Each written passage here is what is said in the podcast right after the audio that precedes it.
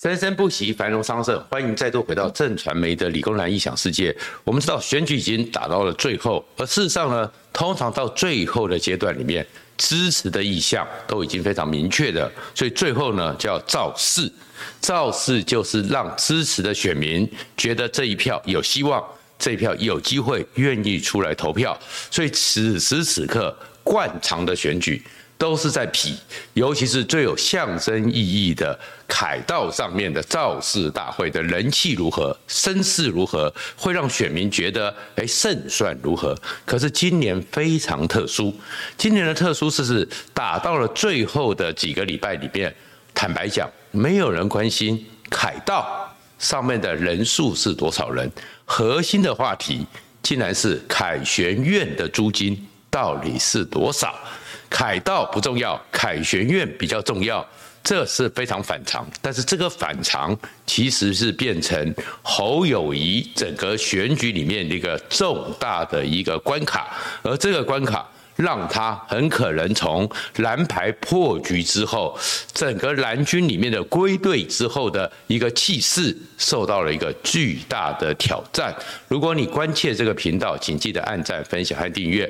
现在我们播出的时候，应该已经快到法定上不能讲民调的时间，所以我们不会讲任何民调。但是我们从趋势上来看，从形势上来看，侯友谊。真的遇到了重大的一个警讯了，而这个警讯要从哪边来看呢？为什么我们就能够判断它是重大危机呢？因为金溥聪金老师又出面了，为了从以前的大巡馆到凯旋院，金溥聪又出面。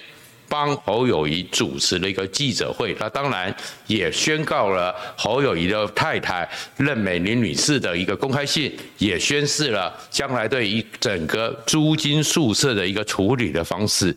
这件事情太严重了，因为什么？因为金溥聪，我们知道说，当侯友谊请他操盘之后，他很少暴露在亲身在第一线。当金普聪都要亲征第一线，当然是重大危机。我们看后面的一些整个选举形势的趋势，也看出来这个重大的危机。而这个重大危机出在哪里呢？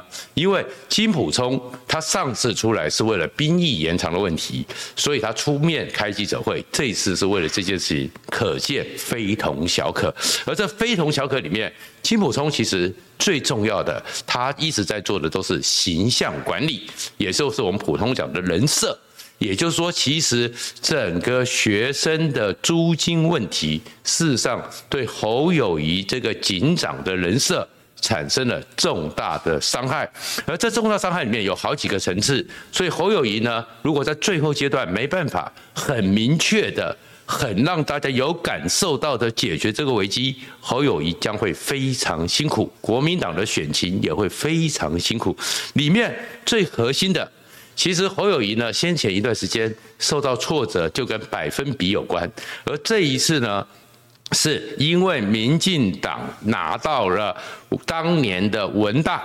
跟整个侯友宜的家族的这个整个当年叫大群馆的一个租约，最伤害的就叫做五趴，所以侯可那个李正浩蛮坏的，还笑侯友谊说他发明一个绰绰号叫做五趴探长，刘德华是五亿探长，侯友谊叫五趴探长，可是五趴不要小看它，只是一个小小的趴数，它这件事情是侯友谊整个这一次危机里面最核心的数字，为什么讲呢？因为我们知道，全世界，包含我们，特别是在正在打拼的年轻人，正在为家庭负担的壮年人，最有感的就是物价，就是通膨。所以呢，NHK 曾经在前一阵子也来台湾访问，很多人为什么想要教训民进党？他们里面心里的就是物价，就是通膨，就是便当钱越来越贵。可是。我们全年度根据我们主计处所公布的消费者物价指数，没有超过三趴。我们物价通膨没有超过三趴，大家都很有感了。那你的房租，如果那个合约，我们当然不知道后面的民进党没有讲说是不是彻底的贯彻执行，你每年就一定要涨五趴。那样的一个情况，五趴下去给人家压力有多大？而且我们都知道复利的概念，第一年是五趴一点零五，第二年是变成一点零五再乘一点零五，十五年就是两倍。所以你一个这个五趴这件事情，当然就会让整个侯友谊在整个土地上、房屋的问题上居于劣势。确确实实，我们到了最后的时候选举的时候，是因为。赖清德有房子问题，柯文哲有农地的问题，侯友谊有这个宿舍的问题。可是侯友谊这个五趴变成他最受伤，而这最受伤的话呢，里面的状况就是，如果你是五趴的利益，其实就算你当年是多少的钱投入了多少成本去盖了那个宿舍，可是这么多年了，也都回收了。如果都回收了。让学生真的照顾学生，真的是像侯友谊在第二次政见发表会上讲的，学年轻的同学很辛苦，那你怎么不会降点价呢？怎么不会让年轻人觉得说你有一个回馈之心呢？那有人讲说这个也说是一切合法，对，一切合法，可是因为你今天要选的是总统，然后有人说这样子会不会太民粹？是民粹。可是民主政治就是有一点点民粹的一个成分，因为当总统、当国家的领袖，你有太大的权利，所以大家对于总统的要求，法律只是最低的界限，剩下来的是你的格局。你的关怀层面，你对于一般弱势者的一个态度，我这边提到的是为什么侯友也会受这么多的伤？英国人，这是全世界最老牌的民主国家，英国民不民粹？也有民粹成分。我们不要看英国好像都那么理性，约翰牛，其实英国也有民粹的。但英国有一句话，有很多人，有很多选民会对某些政治人物有仇富的心理。其实并不是因为他富有，而是因为他贪婪。某些公民会对一些特定的政治人物会有仇富的情绪，并不是因为他富有，而是因为他贪婪。因为本来资本主义的国家，资本主义当道之下，你会赚钱，事实上还是值得赞许的。很多人都羡慕你，或者觉得你是人生的典范。像巴菲特，为什么大家那么的尊尊崇？但是。你要当政治人物，而你虽然富有，也有很多很富有的人，但是如果你贪婪，当然贪婪这件事情，坦白讲非常主观，它并没有一个客观的指标，而是选民心理的认知。如果一个政治人物，你再怎么讲说你都是合于法规、合于法律，但是被人家觉得你贪婪的时候，其实你就很麻烦，就会变成说不清。那五趴为什么这么重要？当 CPI 都只有三趴以下的时候，你是五趴，你怎么去解释？当你最后的时候，你的那个律师在开记者会的时候还讲说没有逃避房屋税啦，有一间有缴，其他的是没到那个规格。那你为什么要分割成九十九个门号呢？那这里面。没有逃避吗？如果你能够获利这么多十几年了，你为什么对于这个房屋税会做了这个一一般人发现其实是合法节税的手段？但是因为你要选的是总统，然后另外呢，侯友宜他们方面呢，危机的反应和敏感度也太差了。他们会出来讲说，二零一八年就打过了，二零一九年就打过了，为什么现在要重打？当年打过，你们没出事，你们不要以为免疫了，因为情境不同。事实上，大群馆的争议就是在侯友宜上次选新北市长的时候，也引起争议，也引起很多人对于里面虽然我合法，但是好像操弄法令的有点太过细腻，有点反感，有点反作用力。所以呢，其实当时。其实侯友宜的民调是下跌的，为什么？因为社会上，尤其对于政治人物，最痛恨的就是，也是一句常常英国政治或美国政治常讲的“巧取比豪夺更让人反感”。巧取比豪夺更让人反感。而那一次侯友谊过关，为什么过关？是因为当时的民进党的促转会的张天钦要把整个转型正义变成东厂。那让人民更反感，因为法律和国家体制不是变成是你个人的一个意识形态或政治利益的操作。所以侯友谊那次过关，并不是因为大群馆说清楚了，并不是大家对于大群馆无感，而是因为张天青的那个东厂事件让大家更反感。然后接下来韩流兴起，韩国瑜这个时候这个。一瓶卤肉饭，一瓶矿泉水，加上大家在当时对于民进党的厌恶感全面的爆发，所以侯友宜你当选，你当选并不是因为你解决了大群馆，也不是因为你现在的凯旋院大家都觉得没问题 OK 了，而是因为你当时其实只是一个搭顺风车，那你既然这次要选举了。你当然应该要体会，这是一个领袖对于一个情势的一个基本能力，这就是侯友谊的第二个问题了。你的基本能力的判断有问题。你要选总统，你既然决定要选总统，包含你连任之后，你一直虽然是说啊，你的前面那边吼吼受打击，但是大家都知道你要选总统，你就该处理了，你当时就该降价了，你当时就应该去跟新售方面讨论一下。或者是你的一个每一年的获利应该要减少，你就应该要处理，甚至就信托，你都没有。等到打到后面的时候，形成了一个反作用力。因为什么叫反作用力？当你们去打赖清德的房产，打成那个样子的时候，你的这个房子被拉出来，而且此时此刻还在涨价。当然就变成上去了，而上去之后你都没有危机处理，你到最后的时候逼到不行的时候，你再来处理，处理的又不让人家觉得干脆。为什么要到二零二六年呢？你又解说是合约问题，又是又是寄存的一个状况，因为你就来处理一下，你都不会，所以你的危机上的嗅觉有问题。如果你处理一个房子的嗅觉都是这样子。国家大政给你，台湾本身就是一个危机社会。台湾中华民国能够在台湾立足数十年来都在危机之中，那你对于危机的敏感度太差了吧？这个结论就是你不像个总统。那如果你不像个总统，你没有这样的 leadership，当然你的支持就会受到动摇。这是第二个问题。第三个问题还是一样的，就是处理上，祖上有块地。家里因为曾经你有健康幼稚园的悲剧，大家都理解。你要祖上有块地，你希望家人过好一点，也都理解。祖上有块地，又在阳明山那么一个稀有的地方，如果你把那块地盖成是类似品建筑那种 label 的房子，只要合法拿到建造都没问题。如果你把那个类似的高级的住宅租给像高虹安这种档次的人，那大家也不会有意见，但是你是租给学生呢？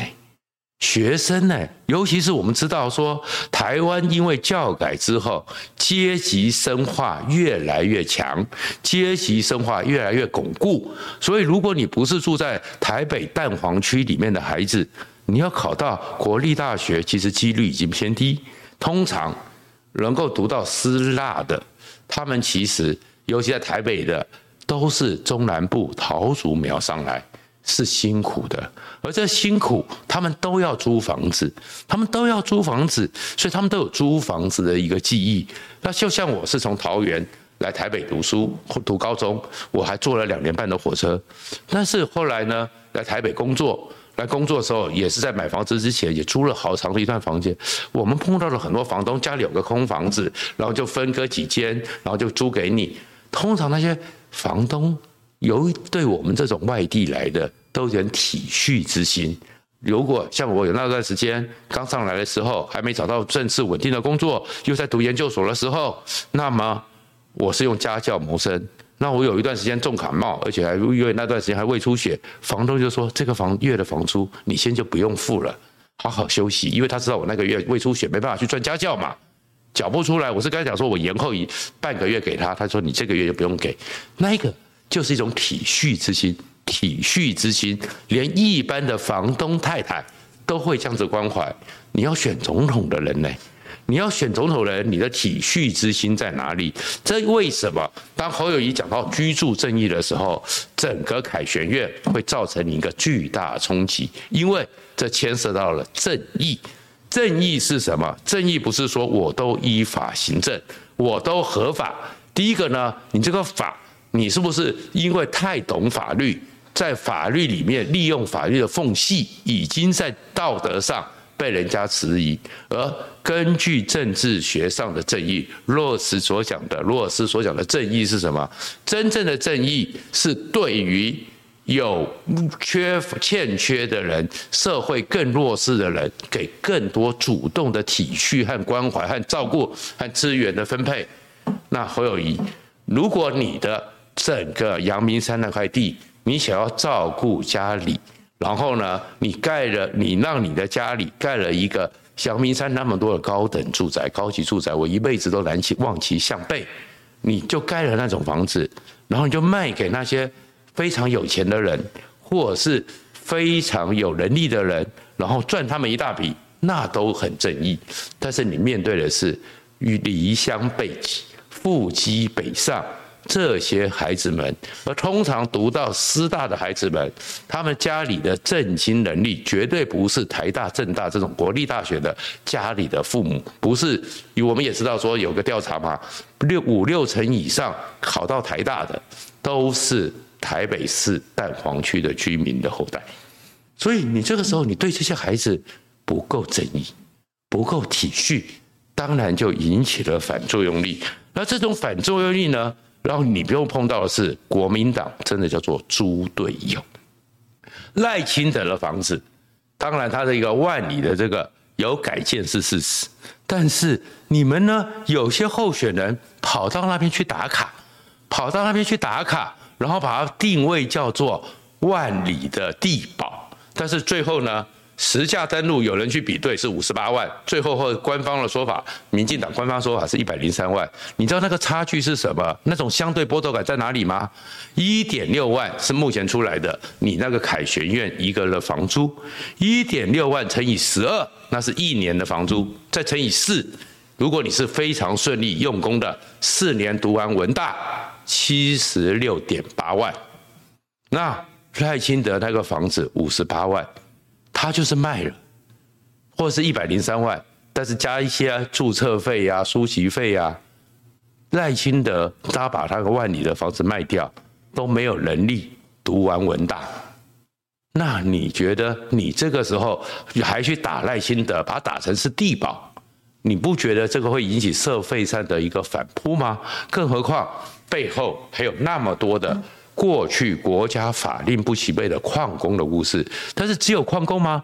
在五十民国五十年之前，很多自谋生活的国民党的老兵，他们也有这样的故事。在过去民国九十几、民国八十五年以前。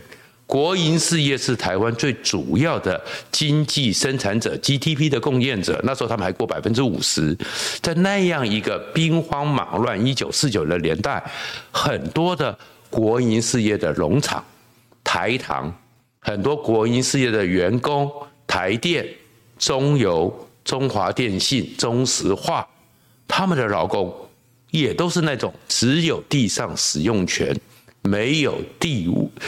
土地权利的一群宿舍，他们也经过了很多的状况，很多也是违建的眷村，其实都有很多状况没处理。你这是激起了整个社会对于过去那段时间里面国家有很多疏漏的一个记忆，而你们把这个记忆拿来践踏，当然就会受到影响。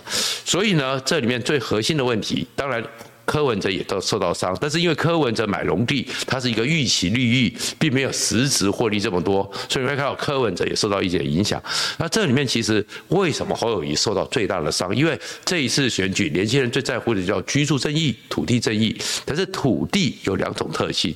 一个叫做一个 exchange value，一个叫做 use value，一个是交换价值，那是商品；一个是 use value，那是生活必需品。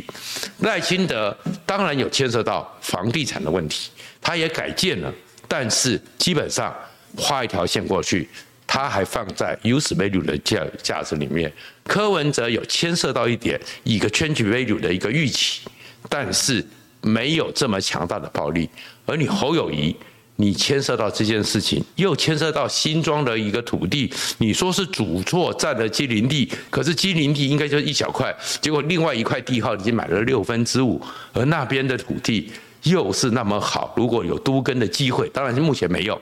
那又变成是一个暴利，所以其实侯友谊现在真正的麻烦，在最后一个礼拜、两个礼拜之内，你要怎么去挽救你在正义方面跟你原来的警长神像的一个落差，那是很严重的。特别在提调里面，侯友谊喜欢讲关公，可是三国史上的关公关云长叫做傲上蓄下，对于位阶高的人是非常的傲慢，对于底下的人是不忍，是会照顾的。那你侯友谊，你白天拜关公，晚上你的家里当包租公，当然你会受伤了。谢谢大家。